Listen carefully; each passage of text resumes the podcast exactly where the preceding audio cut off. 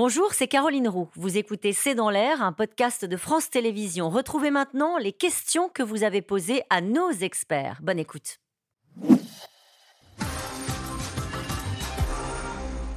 Une question d'Alain. Dans le Val d'Oise, une manifestation de travailleurs est interdite, mais on autorise celle des sympathisants fascistes. Est-ce normal en démocratie Raphaël Baquet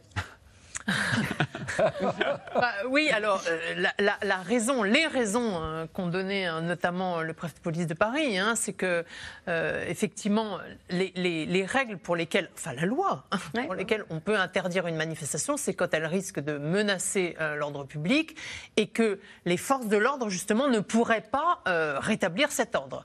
Donc là, pour cette manifestation du GUD, elles avaient déjà eu lieu les années précédentes et notamment en février. En février, on avait voulu l'interdire. Et euh, là, justement, l'arrêté d'annulation avait été annulé lui-même par, par, la Cour. donc, c'est une difficulté. Mm. Évaluer si une, une, faire la balance entre la liberté de manifester, qui est mm. constitutionnelle et normale, quelle que soit la couleur politique, et puis le fait que ça puisse contrevenir à l'ordre public. Là, il y avait une, raison possible pour euh, l'interdire. Effectivement, c'était les visages masqués. Euh, mm. Ça, ça pouvait être euh, une raison possible. En s'attaquant au thème du wokisme, Marine Le Pen cherche-t-elle à toucher les électeurs d'Éric Zemmour? Sans doute oui, oui. sans doute oui, mais je, elle n'a pas, euh, comment dire, de faiblesse dans l'électorat d'Éric Zemmour. On a vu d'ailleurs aux élections législatives où les, candidats zemmouristes sont plutôt bien reportés, même plus que ça, sur les candidats du Rassemblement national. Je rappelais le chiffre de de popularité de Marine Le Pen, 88% dans l'électorat d'Éric Zemmour et dans notre première enquête euh, d'attention de vote présidentielle, elle arrivait à capter 20% de l'électorat d'Éric Zemmour. Donc ce n'est pas une zone de conquête, c'est plutôt des réserves de voix, mais elle, elle, doit, à mon avis, tout au long de cette période, envoyer des, signaux.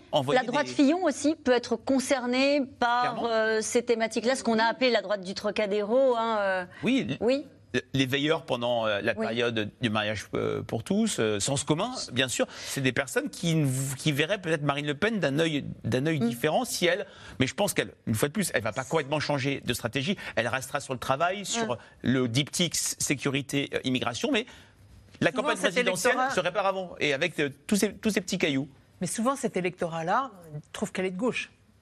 Oui. il, y a, un divorce. il y a un divorce. Sur quelle question il y a bah, Sur le plan économique, par mmh, exemple. Hein, c'est un électorat beaucoup plus libéral, on va dire. Donc, euh, et sur le, le plan aussi, justement, des mœurs. Qu'est-ce qu'une personne woke? Pascal Perrino. Personne woke, si on prend le terme anglais, ça veut dire éveillé. Mm. Ça veut dire qui s'éveille à toutes les discriminations. Alors les discriminations, on peut en trouver. En effet, discrimination euh, entre genres, euh, discrimination entre races, euh, discrimination sur le terrain social, selon les zones où vous habitez, etc.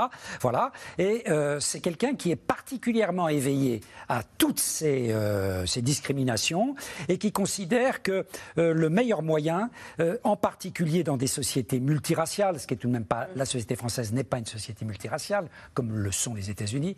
Euh, la lutte des races doit devenir un aspect essentiel. Hein. C'est-à-dire, on voit en effet euh, aux États-Unis comment maintenant de très nombreux militants disent au fond l'avenir, euh, c'est pas tellement à la lutte sociale, euh, c'est pas tellement même à la lutte des genres, il faut continuer bien mmh. sûr, mais c'est à la lutte des races et vous avez une évolution là-dessus. On écoutait les, le, superbe discours tout à l'heure de, de, Martin Luther King, mais Martin Luther King c'était pas du tout ce thème-là.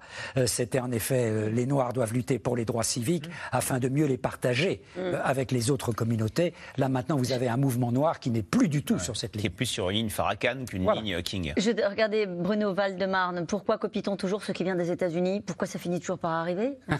Alors déjà, c'est pas complètement vrai. C'est-à-dire que dans le débat politique français, par exemple, on n'a pas importé, heureusement, le débat sur les armes à feu, on parle beaucoup moins de la peine de mort. Donc tous les débats qui agitent la scène politique mm. américaine n'agitent pas la scène française. Sur le wokisme, c'est une question en devenir, La politique proposée par Marine Le Pen est-elle proche de celle de Donald Trump? Justement, on en parlait à l'instant.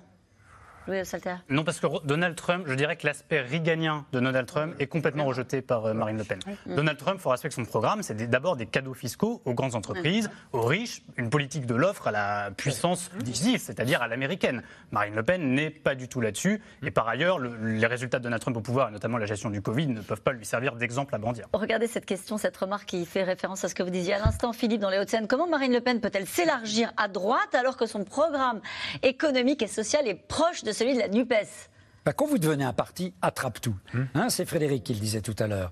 En effet, vous, vous êtes destiné à attraper partout hmm. partout sur l'arc politique, euh, de l'extrême gauche euh, à l'extrême droite. Et c'est un peu la mutation à laquelle on assiste. Euh, aujourd'hui. On le voit bien comment euh, Marine Le Pen, ça avait commencé d'ailleurs un peu avant elle, euh, arrive maintenant à attirer toute une série d'ouvriers, d'employés qui iraient ou même qui étaient jadis à gauche et qui sont attirés par l'aspect social, étatiste de son programme économique. Et puis, vous pouvez avoir un aspect un peu conservateur au plan culturel, droit dans ses bottes, qui peut attirer eh bien, une paisible bourgeoisie conservatrice de droite. Mm. Hein.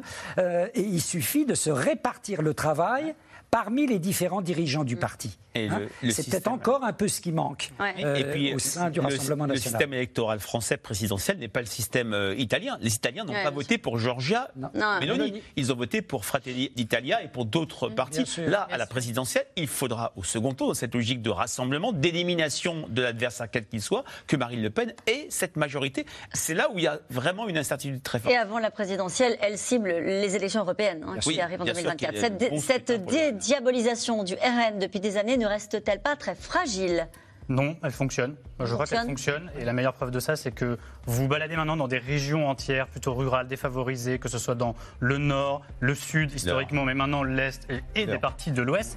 Le vote euh, Le Pen est devenu le réflexe. C'est-à-dire que c'est soit Le Pen, soit l'abstention. Dans des villages entiers que vous parcourez, c'est ça la réalité. Et c'est quelque part un cri de classe, quelque part. Et c'est là qu'on rejoint la lutte des classes et non pas la, lutte des races, c'est que le vote de peine devient un outil de manifestation d'une classe qui se sent méprisée et qui veut le manifester à l'élite. En ah reportage, on l'entend. Avant, avant, on ne le disait pas. Mais dans les sondages les gens le disent. Et dans les, sondages, aussi. Merci à vous tous. C'est la fin de cette émission. On se retrouve demain dès 17h30 pour un nouveau C'est dans l'air. N'oubliez pas que vous pouvez nous retrouver quand vous le souhaitez en replay et en podcast. Belle soirée.